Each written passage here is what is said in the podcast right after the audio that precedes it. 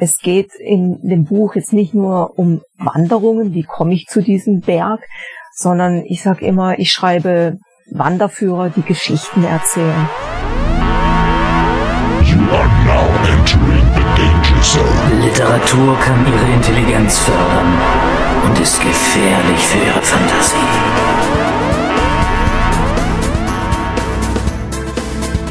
Herzlich willkommen zu einer neuen Ausgabe der Sommerausgabe des Literaturcafé.de Podcast. Am Mikrofon wie immer Wolfgang Tischer und tatsächlich sitze ich draußen und vielleicht hört man es ein bisschen, es gibt heute so Atmo, denn wir sitzen mehr oder weniger im Wald, genauer gesagt im Schwarzwald. Und heute gibt es eine Ausgabe, da geht es um ein ganz besonderes Buch und auch um das Schreiben eines ganz besonderen Buches. Und ich sitze hier nicht alleine, sondern zusammen mit Birgit Katrin Duval. Hallo Birgit. Ja, hallo Wolfgang und herzlich willkommen im Südschwarzwald. Ich bin ja aus dem Nordschwarzwald, aber heute werden wir über den Südschwarzwald unter anderem reden und über das Schreiben über den Südschwarzwald reden. Aber zunächst einmal zu dir und zu deiner Person. Birgit Katrin Duval, wer öfter im Literaturcafé surft, dem oder der ist der Name schon mal begegnet. Du bist Fotografin, auch, also bist Journalistin, Fotografin. Du hast das Literaturcafé auch immer begleitet, eine Zeit lang auf der Leipziger Buchmesse, Autoren, Fotos geschossen, die also wirklich von manchen Autoren auch bis heute immer wieder gern verwendet werden. Und du schreibst auch ab und zu äh, Rezensionen, wie zuletzt über das neue Buch von Björn Kern fürs Literaturcafé. Also bist jetzt so keine Unbekannte und das ist ganz klar, legen wir offen, auch Mitarbeiterinnen hier. Es soll aber auch gar nicht so sehr um das Buch gehen und Werbung für das Buch äh, machen, sondern es soll tatsächlich um das Schreiben eines Buches gehen. Und das Buch, das jetzt erschienen ist bei Oertel und Spörer, heißt ja zum einen 101 Highlights über den Schwarzwald. Aber wenn man dich fragt, Birgit, du hast ein Buch geschrieben, worum geht's? Ich frage das immer sehr gerne, die Autorinnen und Autoren so in der Art. Worum geht's in deinem, deinem Buch? Ja, also 101 Highlights, das sagt schon, das geht schon mal um eine Zahl 101 und diese Highlights, das sind die Gipfeltouren Südschwarzwald. Also in dem Buch schreibe ich über 101 Gipfel also es sind auch Pässe, es sind äh, kleine Hügel dabei, aber auch die höchsten Schwarzwaldberge, die wir hier haben, der Feldberg, der Belchen, Herzogenhorn. Und es geht in dem Buch jetzt nicht nur um Wanderungen, wie komme ich zu diesem Berg, sondern ich sage immer, ich schreibe Wanderführer, die Geschichten erzählen. Und tatsächlich war die Grundidee des Buches auch die, ich habe mir die Frage gestellt, wie kommt denn der Berg zu seinem Namen? Also es gibt ja zum Teil ein paar merkwürdige Bergnamen, die wir hier im Schwarzwald haben. Die Hohe Möhr, Hohe Flum, Köhlgarten, Wilsberge, Schweinekopf, ja klar, der Feldberg. Ähm, aber ich habe einfach ja, mir die Frage gestellt, wer gibt denn dem Berg den Namen? Woher kommt es? Ja, und das war so der, der Hintergrund, dass ich gesagt habe, Mensch, das interessiert mich, ich will da mehr drüber rausfinden. Und ja, das war so der Grundgedanke des Buches. Und was, wir werden darüber reden, natürlich das auch für mich spannend gemacht hat, wo ich sage, äh, literaturcafé.de, okay, ja, du hast schon gesagt, es geht um Geschichten, aber ich denke, interessant ist auch für mich jetzt zu erfahren, wie schreibe ich über 100 Berge, ohne nicht 100 Mal äh, die gleichen Floskeln, die gleichen Sätze über die Berge zu verwenden. Darüber werden wir gleich nochmal sprechen. Äh, aber tatsächlich, also diese 101 Highlights, sind in dem Sinne wirklich high. Es geht also um Gipfel und manche fragen sich jetzt aber vielleicht, die den Schwarzwald nicht so kennen, äh, die 101 Gipfel, das klingt ja so, als ja, wären das sozusagen die zweiten Alpen, dass es hier so viel, so viel äh, Berge gibt. Vielleicht kannst du das nochmal einordnen. Das ist ja gerade schon so ein bisschen gemacht, äh, wie diese, diese 101 Berge zustande kommen. Und, und wohlgemerkt nur im Südschwarzwald.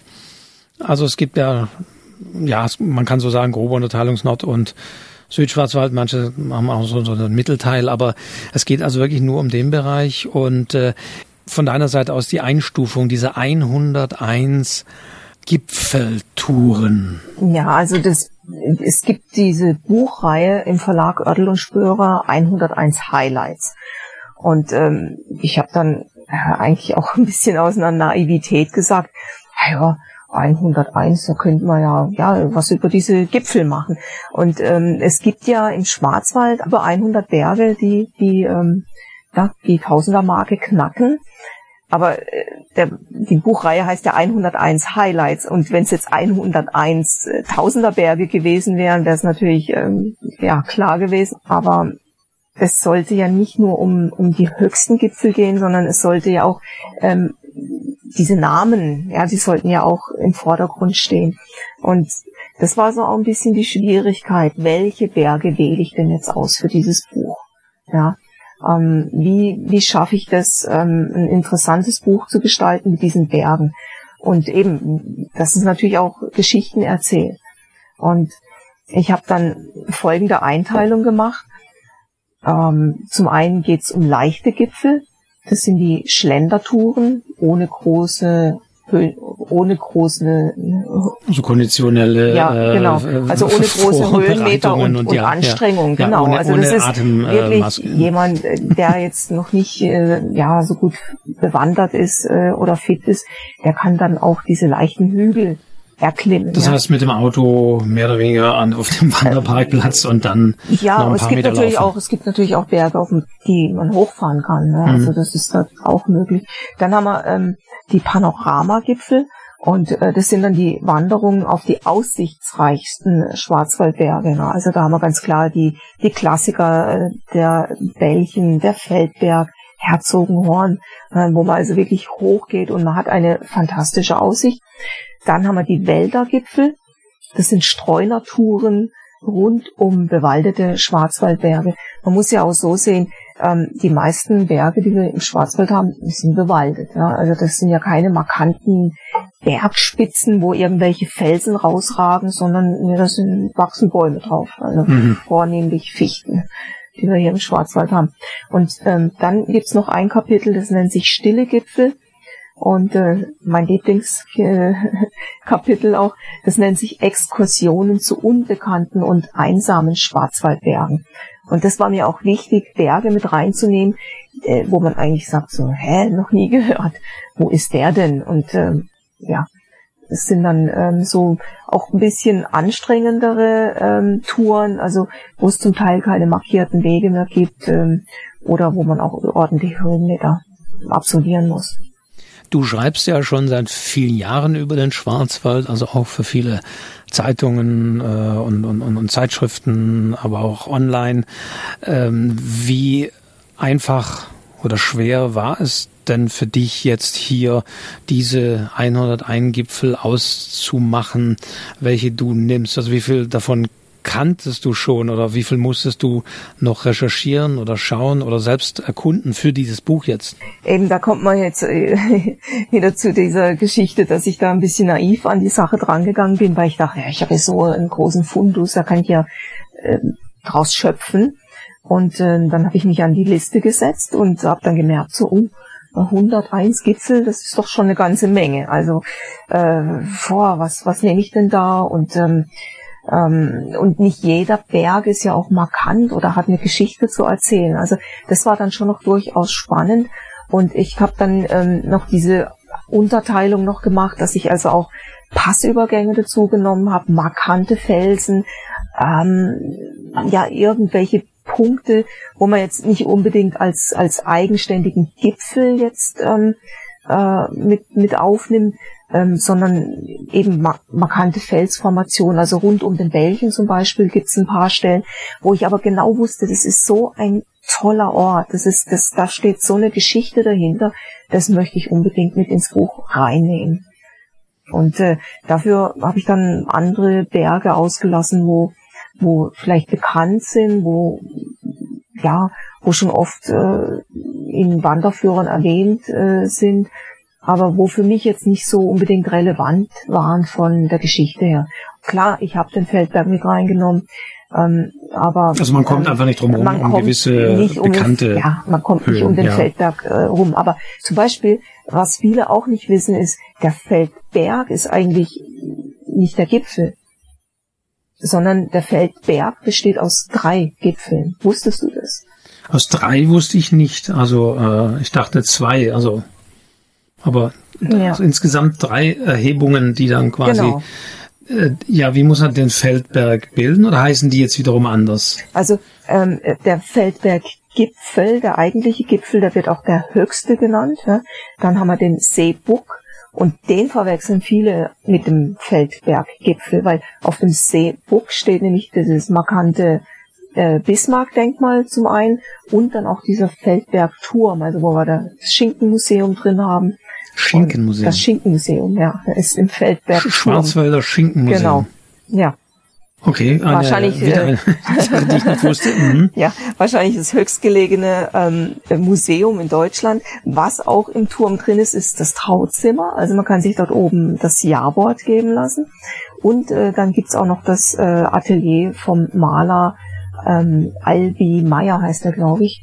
Ja, also spannende äh, Sachen, was da äh, im Turm so alles drin äh, sich befindet. Und ähm, eben, wie gesagt, da verwechseln doch viele den, den eigentlichen äh, Gipfel mit dem Seebuck. Und vom Seebuck ist es sind dann nochmal, ich glaube, so 1, 1,2 Kilometer bis zum eigentlichen Gipfel, der eigentlich relativ unscheinbar ist. Da ist so ein Rondell und äh, ist auch eine, eine, eine Platte eingefügt, ne, dass es der höchste Punkt in Baden-Württemberg ist. Und der Feldberg-Gipfel, auch das ist so eine interessante Geschichte, der wurde verschenkt. Und zwar äh, von ähm, einer Brauerei in Stuttgart an den Schwarzwaldverein. Aha.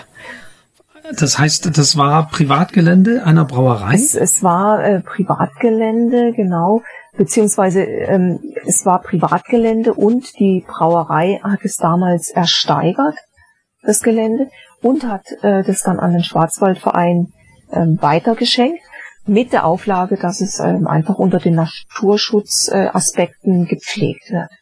Ja. Und in, in dem Fall dieser sehr also eigentlich banal klingende Name Feldberg, der aber wiederum ja ein Widerspruch ist. Also Feld ist ja eigentlich eher weit und flach und Berg, äh, was hat es mit diesem Namen auf sich? Ja, also wenn man sich den Feldberg mal anschaut, dann muss man auch wirklich sagen, ja, es ist eigentlich ein, ein Feld, wo auf dem Berg liegt. Ne? Da oben grasen Kühe. Also wenn man jetzt äh, sich vorstellt, man ist auf dem, auf dem höchsten Punkt ähm, außerhalb der Alpen in Deutschland, äh, dann muss man sich doch schon ein bisschen so ja, die Frage stellen, äh, ist das jetzt alles? Weil es, es erwartet kein gigantisches Gipfelkreuz, es wartet auch kein, kein Felsen. Also der Feldberg ist eigentlich ein relativ unscheinbarer Berg. Also der bietet jetzt nichts Spektakuläres, ähm, ja, was ihn jetzt als Bergspitze, als Berggipfel auszeichnen würde.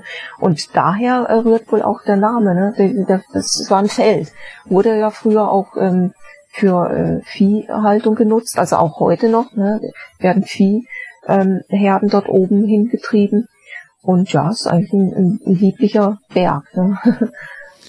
Also da gibt's ja auch nochmal ganz eigene Geschichten. Da verweise ich einfach auch nochmal an die Shownotes in dem Podcast, weil ich da vor einiger Zeit ja auch, da waren wir auch beide unterwegs, ja auch über dieses Hotel dort, äh, den Feldberger Hof und die Geschichte und äh, ähm, Fanny ja, die Meyer. Fanny Meyer Mhm. und so weiter. Also da, da gibt's noch einiges Interessantes zu erzählen, aber wir bleiben tatsächlich mal bei den Berggipfeln, beziehungsweise ich würde noch mal gern einhaken. Du musstest jetzt, äh, oder ja, ja, du musstest tatsächlich diese 101 ähm, ähm, Gipfelhöhen ähm, aussuchen.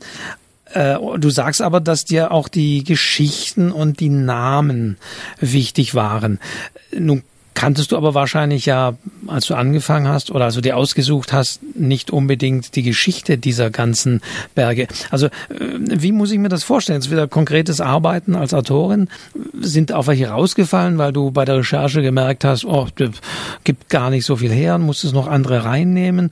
Oder wie muss ich mir jetzt so die, diese Verbindung von dem reinen, vielleicht auch kart kartografischen Aussuchen dieser Gipfel bis hin zu diesen Geschichten vorstellen und wie ist es dir da, dabei ergangen? Ja, also zum einen war ja erstmal so die Vorortrecherche. Ja, äh, das bedeutet oft äh, sehr frühes Aufstehen, also oft um drei, vier Uhr morgens aufstehen, ähm, dass man äh, zu dem Gipfel kommt. Wir sind einen Teil ähm, mit dem Auto gefahren. Also wenn ich sage wir, dann war oft mein Mann Axel mit dabei, mit unserem Hund Flake. Ähm, und ähm, sind dann wirklich im Morgengrauen dann auf dem Gipfel gestanden, um ein gutes Licht zu bekommen für die Fotografien. Denn du hast ja auch noch die äh, Fotos genau. im Buch gemacht. Das Ja. war bislang noch gar nicht mehr von Text, aber sei an der Stelle auch nochmal erwähnt. Also es gibt sehr viele Fotos in dem Buch, die mit ganz wenigen Ausnahmen fast alle von dir sind, ja. Mhm. Genau. Und äh, dann ja, war einfach wichtig, das, das gute Licht einzufangen, die Stimmung einzufangen. Wir waren auch abends zum Sonnenuntergang unterwegs. Also die, einfach dieses zu spüren, was, was, was ist der Gipfel, was herrscht da für eine Atmosphäre. Und ähm, das war schon mal eine, eine sehr spannende Sache. Ja, das ist also erstmal das, das eine, das Draußensein, das Unterwegssein, das Entdecken, Erkunden, ähm, das Also du hast aber jeden dieser 101 Gipfel. Ähm, bis auf, auf zwei, aber da kann ich nachher noch ein bisschen was dazu sagen. ähm, und genau, dann ähm, hat man schon mal so ne, die Fotos, man hat ein bisschen Material gesammelt, man schreibt drauf, was, was fühlt man, was entdeckt man da oben, ähm, wie, wie ist so die, die Stimmung. Das ist das eine. Ja. Wir sind auch viel im, im Winter, also in den Wintermonaten unterwegs gewesen, was deshalb auch ganz gut war, weil ähm, da ist die Vegetation ja noch nicht vorhanden. Ja, man hat also freie Blicke, man sieht mehr. Also auch wenn es jetzt um, um Burgruinen oder, oder solche Dinge geht, also man, man sieht einfach mehr, wenn äh, es noch keine Vegetation hat wie im Sommer. Und ähm, dann ja, kommt natürlich die Recherche. Was weiß man über diesen Berg? Und dann äh, fing die, die große Arbeit eigentlich an am Computer. Ähm, man sucht erstmal im Internet, man ähm, liest alte Wanderführer, man liest ähm, ja in Chroniken und es, so ergibt sich dann eins zum anderen. Ich habe dann auch im Laufe der Recherche verschiedene ähm, Experten ähm, gefunden. Das sind zum einen ähm, Heimatforscher, ähm, das sind auch Leute, die, die sich selber mit, mit ähm, ja, Heimatkunde ähm, befassen, die auch schon selber Bücher geschrieben haben. Und ähm, die konnten mir dann auch weitere wichtige Impulse geben. Ähm, zum Teil wurden mir auch Bücher ausgeliehen. Also da steckte eine Wahnsinnsarbeit an Recherche dahinter. Und man merkt dann auch so, ähm, es sind dann auch Wissenschaftler sich oft auch uneinig, woher kommt denn dieser Name? Ist es jetzt ein keltischer Ursprung oder ähm, was, was steckt da eigentlich dahinter? Ähm, eine spannende Recherche war zum Beispiel der Monsamba. Das klingt brasilianisch. Ja, ähm, es klingt auf jeden Fall sehr exotisch, ja. Und ähm, da war dann auch die Frage, ja, um welchen Gipfel handelt es sich denn beim Monsamba? Das war nämlich auch nicht so eindeutig. Wie, äh, um welchen Gipfel handelt es sich? Ähm, der, Name ist dann doch es ist vermutlich der Trubel Swartkopf, wobei unsere Recherchen jetzt auch wieder ein bisschen was anderes ergeben haben. Ja, ähm, das könnte der Trubel Swartkopf sein, ähm, muss es aber auch nicht. Ähm, Ach so, das heißt, die Leute haben über diesen Berg geredet und man findet Ja. ihn in den Chroniken, aber man Ja. weiß gar nicht so genau, welcher Berg gemeint ist. Genau, genau. Ah, mhm. also wahrscheinlich, es kann auch sein, dass es so eine, eine Art Bergkette auch war. Ähm, ja, aber auf jeden Fall wirklich auch spannende Geschichten ne? und äh, ähm, wo aber wirklich Stunden an Recherche dahinter stecken, nur um einen Namen rauszufinden. Oder Beispiel Hohe Möhr. Ich dachte so, Möhr, hat es was mit Möhren zu tun? Wurden da vielleicht mal Möhren angebaut? Also man, man denkt ja da so die abstrusesten äh, Sachen.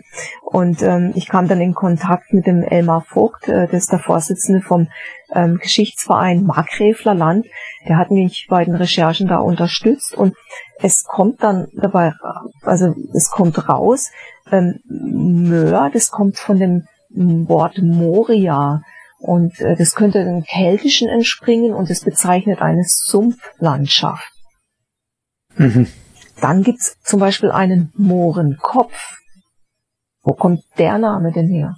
Mohrenkopf oder Mohrensattel. Ähm, ich dachte, das ist ja jetzt aber auch, äh, naja, äh, nicht mehr äh, Aktuell politisch, äh, nicht äh, also, so oder so politisch genau, nicht korrekt, ja. Nicht korrekt, ja, ja. Ne, wenn man einen einen Berg noch so äh, ja bei diesen Namen belässt, ähm, stellt sich heraus. Ich habe mich da mit einem Heimatforscher unterhalten, der sagt mir, ja, der Mohrensattel, das kommt, äh, das hat mit dunkelhäutigen Männern nichts zu tun, sondern es kommt von der Moor und die Moor bezeichnet das weibliche Schwein. Mhm. Mhm. Und früher wurden die Schweine im Dorf zusammengetrieben. Es gab also einen Schweinehirt, der ging da auch mit einer Trompete durchs Dorf und hat die Schweine zusammengetrieben und äh, trieb sie über den Moorensattel in den Wald hinein, wo es viele Eichen gab, wo die Schweine dann fressen konnten. Deswegen heißt es Moorensattel. Also wäre ich nie im Leben draufgekommen, dass das was mit Schweinen zu tun hat. Und, und gab es denn auch Berge, wo du kapitulieren musstest, wo nicht klar war, woher kommt der Name? Es sind einige bei, ja, wo man jetzt wirklich sagen muss, ja, weiß man nicht. Also ähm, Herzogenhorn ist sowas, wo man jetzt sagt, war, war das jetzt ein Herzog, der da oben war? Also das, das ist auch nicht so ganz eindeutig, ähm, woher der Name kommt. Ähm, dann haben wir die Wildsberge. Einer meinte, ja, das sind halt die wilden Berge. Ähm, aber ja, ist auch nicht so ganz eindeutig. Man sieht dann auch auf alten Karten, also ich habe mir dann auch oft altes Kartenmaterial angesehen, ähm, dass die Berge früher anders hießen. Ähm, die, die Namen haben sich dann im Laufe der Jahre dann auch wieder ein bisschen verändert. Eine interessante Geschichte ist zum Beispiel auch der Federlisberg. Ähm, das kommt von dem Namen Federer. Und da gab es nämlich mal einen Köhler, der dort oben gearbeitet hat, der, der hieß Federer. Also das war der Federersberg, der Berg des Köhlers Federer. Und so ähm, hat sich der Name bis heute noch ähm, ja, gehalten. Und ich weiß, du liebst manchmal auch so die Sagen und die mystischen Geschichten und die vielleicht auch etwas gruseligen Geschichten. Es ist tatsächlich, während wir aufnehmen, wird es auch schon so langsam dunkel hier. Gibt's da eine Geschichte, die dir vielleicht einfällt dazu, dass irgendwie ein Berg auch wirklich mit einer finsteren Geschichte zu tun hat? Ja, also es gibt den toten Mann. Der tote Mann. Also der heißt der heißt so. so. Der heißt der tote Mann, genau. Und zwar das war zum Beispiel ein Berg, den ich vorher noch nicht kannte, den ich auch noch nicht bewandert äh, hatte. Und ähm, und ich wollte da natürlich auch die Abendstimmung aufnehmen, ähm, weil äh, an diesem Abend war Vollmond. Und ich wollte den Vollmond äh, beim Aufgang fotografieren. Wir sind also hochgegangen, das heißt, mein Mann war dabei, unser Hund war dabei und wir hatten den Berg erst bei Tageslicht erkundet, ein wunderschöner Aussichtsberg auch. Also hat eigentlich gar nichts Gruseliges an sich. Wo ist denn etwa geografisch ähm, für die, die es einordnen können? Er ist in der Nähe vom Feldberg. Mhm, okay. Ja, ja. Ähm, und ähm, also man, wenn man oben auf dem, auf dem Gipfel steht, kann man ähm, zum ja, Feldberg äh, Bällchen sieht man auch, also so in, in dieser Umgebung. Ähm, und wir sind dann oben haben eine schöne Aussicht, also sehr runter ins, ins Dreisamtal, also wunderschön. Und ähm, ja, dann warten wir einfach ab, ähm, bis es dunkel wird. Und es wird dunkler, es wird so wie jetzt, ne, dämmerig. Es war sehr kalt, wir hatten dann unsere Downjacken angezogen. Ja, und dann irgendwann kam dann auch tatsächlich der Vollmond. Und es war total spektakulär. Also so eine Vollmondnacht im Schwarzwald oder der Aufgang des Vollmonds, finde ich immer was, was äh, sehr spektakuläres, was, was, ja, sehr eindrucksvolles. Ja, und dann auf einmal kommt so ein Windstoß und, und ein Schatten läuft davon. Ich weiß noch, unser Hund zuckt zusammen. Der fand es auch ganz komisch. Wir gucken uns an, denken, was war jetzt das? Also, wow, ist es jetzt, ist es jetzt so der, der Schatten des toten Mannes, der uns jetzt hier ähm, ja, verfolgt. Äh, also vor allem, also die, die Stimmung ist gerade so von einem Augenblick auf den anderen gekippt. Und in dem Moment wird mir auch noch was anderes gewahr. Wir waren nämlich an Halloween oben auf dem Berg. Es war die Halloween-Nacht. Und mit dem Vollmond, diesem Schatten und dem Bewusstsein, du bist hier äh, an Halloween oben auf dem Berg, äh, da hat sich plötzlich eine ganz gruselige Atmosphäre entwickelt. Und der tote Mann, ähm, der ist tatsächlich dort oben gestorben. Es war äh, jemand, der Holzarbeiten verrichtet hat. Dann ist ihm die, die Axt irgendwie von der Scheide gesprungen. Er hat seinen Arm dann im, in, in diesem gespaltenen Holz verklemmt und kam nicht mehr los. Und weil er da oben einsam war, in, also es kam, es waren ja keine Wanderer oder keine Touristen da oben zu der Zeit, ist ja schon länger her, ähm, ist er elendig ähm, ja, zugrunde gegangen. Verhungert, verdurstet und man hat ihn dann nur noch tot gefunden. Und seitdem heißt der Berg der tote Mann. Uh, so. Das war jetzt die Einlage dieser Geschichten. Und das alles hast du auch aufgeschrieben, denn das kommen wir jetzt natürlich zu den spannenden Fragen. Ähm, Recherche, Materialsammlungen. Ähm, zunächst mal ganz profan gefragt, wie hast du dieses ganze Material verwaltet? Hast du da, was war ein super Software-Tipp oder lag alles irgendwie ausgedruckt auf Papier auf dem Schreibtisch? Also wie hast du diese Fülle an Informationen verwaltet und bist du Gipfel für Gipfel vorgegangen oder wie hast du das rein technisch organisatorisch gelöst? Also ich muss gestehen, es war ziemlich wild und chaotisch. Ähm, ich habe äh, das ganze Material hatte ich ähm, bei mir auf dem Schreibtisch. Ich bin ins Wohnzimmer umgezogen, weil ähm, mein Schreibtisch im Büro war, ist tatsächlich zu klein.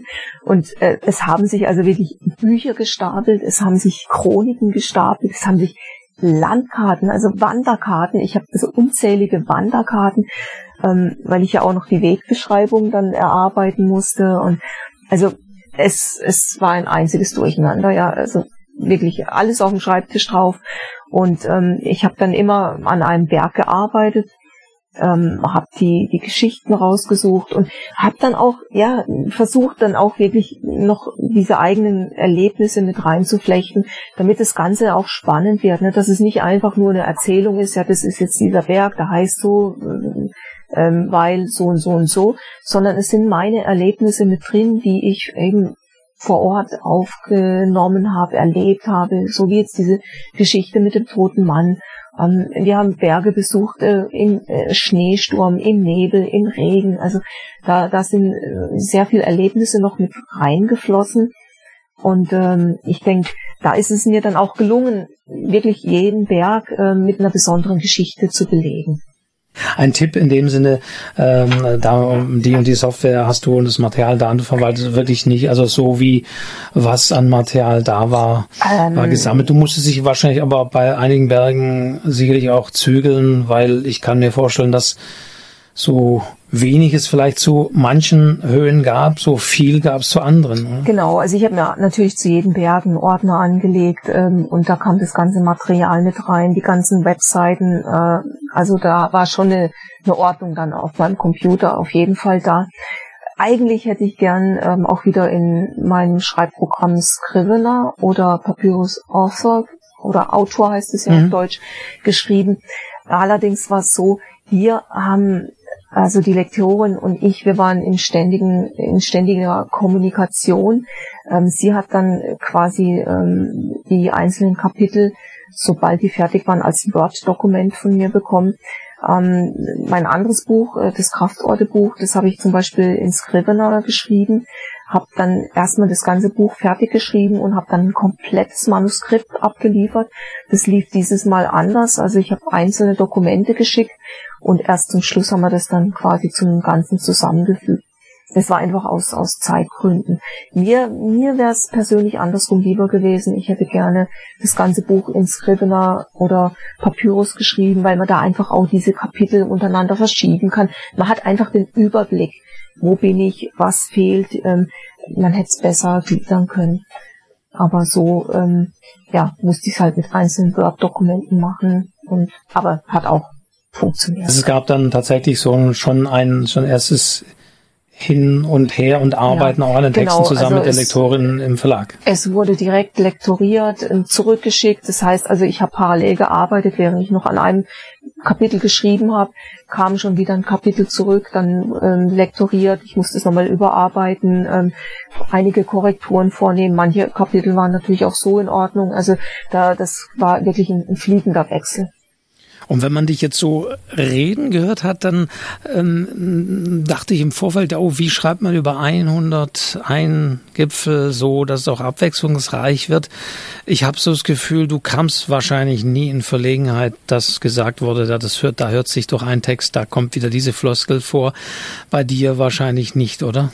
Also ja, ich, ich glaube schon, dass es äh, mir gelungen ist, wirklich äh, sehr individuell zu schreiben. Ich habe mir auch wirklich die Mühe gegeben, also äh, so spannende Überschriften zu finden, ähm, die auch ein bisschen so, ja, ein bisschen entgegen der Norm gehen und ähm, dass es einfach auch Freude macht, das Buch zu lesen. Es ist jetzt kein, kein herkömmlicher Wanderführer, wo drin steht, du läufst jetzt hier 300 Meter, dann biegst du bei der Wegkreuzung ähm, nach rechts ab und gehst wieder 300 Meter. Ähm, ja, es ist einfach ein, ein Geschichtsbuch, ja. Und ähm, zum Beispiel beim Bällchen, ich habe ja den Bällchen auch schon in meinem Kraftorgelbuch beschrieben, habe ich überlegt, was könnte ich jetzt da Neues über den Bällchen finden und ähm, kam dann auf Johann Peter Hebel und habe dann festgestellt, dass der den Bällchen geradezu vergöttert hat. Der hat den Belchengipfel zu seinem Altar ausgerufen. Ne? Der hat einen Geheimbund gegründet. Ähm, also das, der, der war so, der war ein richtiger Belchenfreak. Der hat sogar eine eigene Geheimsprache entwickelt, den Belchismus. Ja? Es gibt sogar ein Wörterbuch. Ähm, also total spannende Sache. Und Was heißt Geheimsprache? Zu welchem über, über welches Thema? Der, der Belchismus. Also der hat den, den Belgien eine eigene Sprache äh, gewidmet. Das und, klingt jetzt so fast schon so, so, so äh, sektenartig. Also, äh, ja, sehr esoterisch und, und äh, das war dann auch so ein bisschen die Überschrift dann für das Kapitel des äh, Hebels äh, esoterisches Nature Writing. Also für mich war Hebel schon so einer der ersten Vertreter des Nature Writings, ja, der der äh, raus ist in die Natur, das unmittelbar erlebt hat und äh, ja, äh, auch ein Gedicht äh, den Belgen gewidmet hat, Ekstase nennt sich das. Und ja, sehr spannend. Und das war so die Herangehensweise jetzt äh, zum, zum Belgien, weil das vielleicht auch nicht jeder weiß. Johann Peter Hebel, wer hätte das gedacht? Okay, also da tun sich noch Dinge auf in der Vergangenheit von Dichtern und Schriftstellern. Okay, ähm, vom zeitlichen, du hast ja, da haben wir noch gar nicht drüber gesprochen, in welchem Zeitraum äh, das Ganze entstanden ist. Lässt sich überhaupt so festmachen? Also muss eben fange an von Aussuchen, Recherche, Fotos machen, ich kann vielleicht auch vorstellen, manchmal lag irgendwie die Höhe im Nebel und die Fotos waren nichts und muss vielleicht nochmal hin. Und dann haben wir jetzt gehört, Texte schreiben, Austausch parallel schon anfangen, nochmal gegenzulesen. Also über welch, in welchem Zeitraum entstand das Buch? Kannst du das irgendwie festmachen? Ah, es ist schwierig. Also ich, ich würde mal sagen, ich habe im Herbst ähm, so richtig mit der Recherche angefangen. Also Herbst, also Herbst 2020. 2020, mhm. genau. Ähm, dann ging es in den Winter rein. Ähm, und ja, und dann äh, Frühjahr war dann wirklich, äh, also auch zum Teil noch vor Ort Recherche bis ins Frühjahr hinein, aber dann halt wirklich stundenlanges Arbeiten am, am Computer mit Recherchen, mit Schreiben. Bildauswahl kommt natürlich auch noch dazu. Also es war, man kann, also es ist so eine Unmenge an Arbeit, äh, das, das kann man eigentlich gar nicht so, so ja, in Worte fassen. Also auch die, die ganzen Vor-Ort-Recherchen. Ich meine, das sind ja, da, da ist man ja wirklich manchmal den ganzen Tag unterwegs, ne, um erstmal zum Berg zu kommen. Ich habe versucht, auch viele Wanderungen äh, von hier aus zu machen, also ohne jetzt mit dem Auto zu fahren. Ähm, ja, also sehr viel, sehr viele Kilometer gewandert. Äh, eben, es sind zwei Berge, wo ich passen musste. Das ist zum einen äh, der Trubelsmattkopf, ähm, weil da einfach noch zu viel Schnee lag. Also es war erstaunlich. Wir sind hier losgefahren. Ähm, hier bei uns war kein Schnee mehr.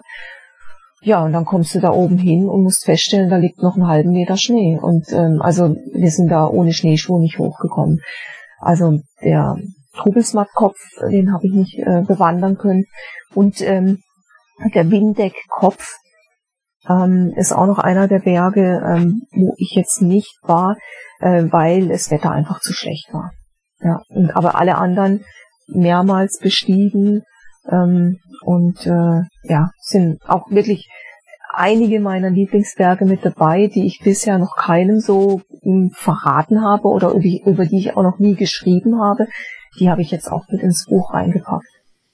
Plus letztendlich auch so die Daten und Fakten, die auch noch dazukommen, also wie Höhe oder wie lang ist die Wanderung und so weiter. Genau, das heißt, ja, da gab ja. es jetzt kein Team, was nochmal nachrecherchiert hat oder sonst wie. Das heißt, auch da hast du wahrscheinlich mit entsprechender Tracking-Software oder sonst wie auch Entfernungen gemessen und, und das kommt ja auch noch dazu, nehme ja, ich an. Ja, genau. Und ähm, aber eines muss betont werden: ähm, Es enthält keine GPS-Karten, das Buch.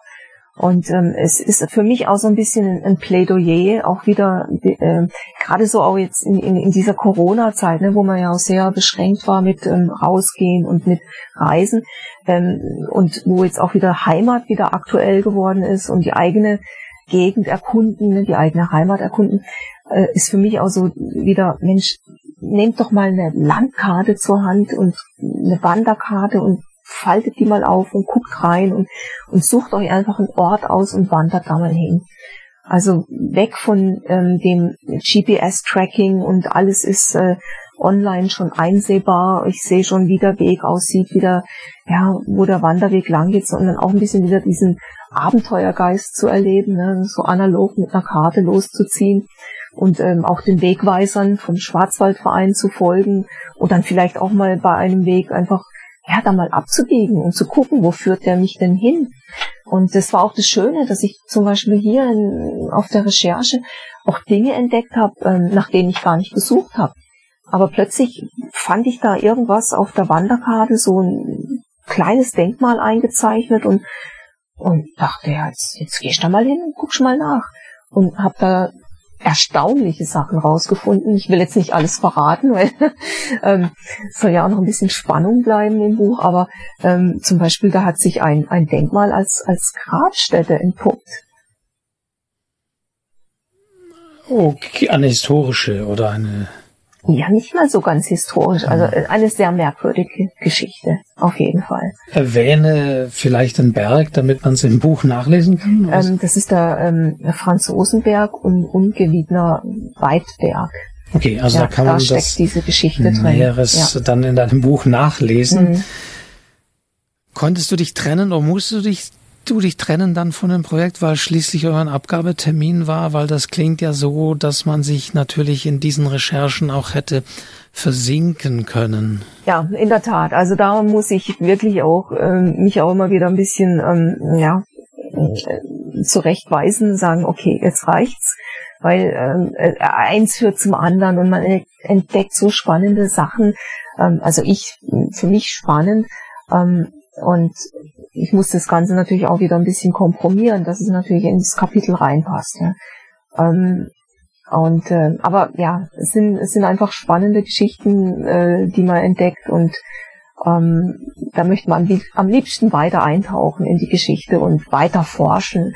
Und äh, das ist ja auch diese Detektivarbeit. Ne? Man sitzt am Computer oder man hat eine alte Chronik oder ein altes Buch in der Hand und und äh, forscht und und merkt dann zum Beispiel auch, äh, das stimmt ja gar nicht, was eigentlich jetzt äh, allgemein äh, so gedacht wird. Ne? Also man kann auch Fehler wieder ähm, ähm, freibügeln oder oder äh, glattbügeln. Ja. Oder auffinden. Ah, ja, ja, auffinden mhm. und äh, das dann berichtigen in seinem eigenen Buch. Nun ist natürlich die Frage, wie sieht es aus mit, mit Präsentationen, Vorträgen? Du hast schon erwähnt, du hast ja auch andere, andere Bücher geschrieben, diese erwähnte Kraftorte-Buch, wo es auch ein bisschen auch um, um diesen, auch um diese Sagen geht. Da weiß ich, hast du ja einiges an, ja, ich weiß Vortrag klingt fast immer so ein bisschen nüchtern, aber eben auch erzählt, was, man hört das ja auch jetzt im Podcast, wie man sich das so in etwa auch vorstellen kann. Wie sieht es bei diesem Buch aus? Ja, äh, ich würde sehr, sehr gerne Vorträge halten ähm, oder Lesungen. Ähm, Im Moment ähm, ja, ist es einfach noch ein bisschen zurückhaltend wegen dieser aktuellen Corona-Situation. Ähm, also man muss abwarten. Also Interesse ist auf jeden Fall da, aber ähm, ja, bleibt abzuwarten, wie man, ob man eine Outdoor-Lesung äh, macht oder äh, ob man dann letzten Endes irgendwo drinnen ähm, wieder ein Lichtbild, Vortrag hält. Ähm, aber ja, kommt wirklich auf die aktuelle Situation an. Und in anderer Form, also du bist Journalistin, Fotografin, du bist aber auch ausgebildete äh, Gästeführerin, das heißt äh, mit entsprechender auch von dieser Seite äh, Kompetenz ausgestattet. Also da ähm, hast du da Überlegungen, irgendwelche Führungen anzubieten ja, in also, der Form? ähm, Gästeführerin im Naturpark Südschwarzwald, muss man noch dazu sagen. Es gibt ja auch Gästeführer im äh, Nordschwarzwald, da heißen die, glaube ich, im Guides oder sowas. Also heißen ein bisschen anders. Bisschen ja, ja. Ja. Ähm, hm. ja, tatsächlich habe ich hier die Ausbildung gemacht zur Gästeführerin im Naturpark Südschwarzwald. Und äh, auch um Menschen für den Schwarzwald zu begeistern, um sie mitzunehmen auf die Gipfel. Und ähm, aber auch hier wieder, ne, man muss abwarten, wie das mit mit äh, ja, Corona und so ist. Aber ich habe einfach die Überlegung, ich könnte ja eine digitale Gästeführerin werden und könnte ähm, meinen Gästen oder meinen Zuschauern ähm, Videos und äh, äh, präsentieren äh, von den spannenden Orten, äh, die ich ja unterwegs so erkunde, entdecke, besuche. Also das ist auf jeden Fall in Planung. Und gibt es Überlegungen oder Wünsche vom Verlag zu sagen, das machen wir jetzt auch noch für den Nordschwarzwald oder das machen wir für einen ganz anderen Bereich? Ähm, ich wurde tatsächlich schon gefragt, ich glaube jetzt nicht vom Verlag, äh, nee, aber ähm, ob ich sowas auch für den Nordschwarzwald ähm, machen würde. Ich sage jetzt mal momentan eher nicht, weil ähm, ja zum einen ist halt der Nordschwarzwald doch wieder eine Ecke weg von, von meiner Gegend ähm, und mein Herz schlägt für den Südschwarzwald. Ähm, ich habe andere Projekte vor im Südschwarzwald und ja, möchte mich eigentlich da mehr vertiefen in, in meine eigene Heimat und die noch weiter erkunden und ja, tolle Geschichten schreiben und meine Leser und Leserinnen begeistern. Ja, das kann man also machen in, in deinem Buch. 101 Highlights Gipfeltouren Südschwarzwald, erschienen im Verlag Oertel und Spörer, erhältlich in, auch in jeder Buchhandlung, das sage ich auch immer wieder gerne dazu, in die Buchhandlung gehen und dort bestellen, in die kleine InhaberInnen geführte Buchhandlung, also die dann da auch unterstützen. Und dann gibt's ja auch deine Website, äh, die du, ich weiß, ich habe es ein bisschen natürlich unter diesem Berg an Arbeit etwas vernachlässigt hast, aber es klingt ja so ein bisschen, sage ich jetzt mal, äh, raus, dass da vielleicht sich ja was tut. Äh, ein oder zwei Videos hast du ja gemacht, wo du dein eigenes Buch sozusagen auch nochmal auch noch mal präsentierst. Genau, und da habe ich auch wieder festgestellt, Mensch, das macht doch eigentlich auch Spaß, mal wieder vor dem Mikro zu sitzen oder vor der Kamera zu sitzen. Und ähm, ja, also wird definitiv ähm, mehr Videos geben. Auf jeden Fall gibt es jetzt diese Podcast-Folge und äh, wir haben einiges gehört und ich fand es wirklich sehr spannend und interessant, auch mal über bisschen eine andere Art von Schreiben zu erfahren, wobei es doch sehr viel auch da um Geschichten geht und auch um, einen Schriftsteller, wo wir gehört haben. Äh, also Birgit, vielen, vielen Dank. Ja, ich danke dir, Wolfgang, ja, dass du dich aus den Tiefen des äh, Nordschwarzwalds zu hier in den Südschwarzwald, äh, ja, dass du gekommen bist und ja, dass wir das nette Gespräch führen konnten. Man kann natürlich nur empfehlen, in den Schwarzwald, egal ob Nord oder Süd, äh, zu reisen. Und äh, jetzt im Südschwarzwald gibt es dein Buch, was man da auch im Vorfeld schon lesen kann, aber auch lesen kann, wenn man gar nicht in den Schwarzwald zunächst mal meint, man müsste gar nicht in den Schwarzwald reisen wollen. Aber es ist einfach ähm, interessant äh, und auch auch toll, auch die Fotos einfach einfach toll. Das sage ich jetzt von meiner Seite aus. Also das ist einfach, äh, ich finde es das sage ich auch als derjenige, der eben keine äh, Bücher in dem Sinne schreibt, wirklich immer bewundernswert, so ein Projekt zusammenzuhalten mit dieser Vielzahl an Daten, äh, Recherche und das irgendwie zu so einem Projekt werden zu lassen, dass es dann tatsächlich hier auf dem Tisch liegt als was 350 an die 350 Seiten starkes Buch. Das finde ich doch immer sehr bemerkenswert und sehr bewundernswert. Also großes Kompliment und herzlichen Glückwunsch, dass das Buch jetzt da ist. Ja, danke. Vielleicht noch ein Wort zum Schluss, weil äh, man stellt sich immer so, das stellt man sich so romantisch vor. Ja, man ist Autorin, man schreibt Bücher. Also ich war oft am Verzweifeln gerade zum Schluss. Also wenn es dann ums Überarbeiten geht und die Korrektur lesen und und und und. Also man will das Ding dann einfach nur noch, man will es nur noch draußen haben. Also äh, man braucht schon einen langen Atem für so ein Buchprojekt und ja, man ist dann unendlich froh, wenn es fertig ist und man sagt sich, nie wieder, nie wieder schreibe ich ein Buch und kaum hält man es in Händen, brennt man drauf, Mensch, ich will schon wieder das nächste schreiben. Dann schauen wir, was da kommt. Also vielen, vielen Dank. Äh, vielen Dank auch fürs Zuhören bei dieser äh, Podcast-Folge. Die nächste wird vielleicht auch ein bisschen ungewöhnlich. Auch da sage ich jetzt schon mal, das ist ein bisschen Planung, geht es um ein ungewöhnliches Buch und auch immer ein sehr spannendes Thema. So viel dazu. Äh, vielen, vielen Dank fürs Zuhören. Äh, wie immer sage ich meinen Spruch, äh, diesen Podcast gibt es überall, wo es Podcasts gibt.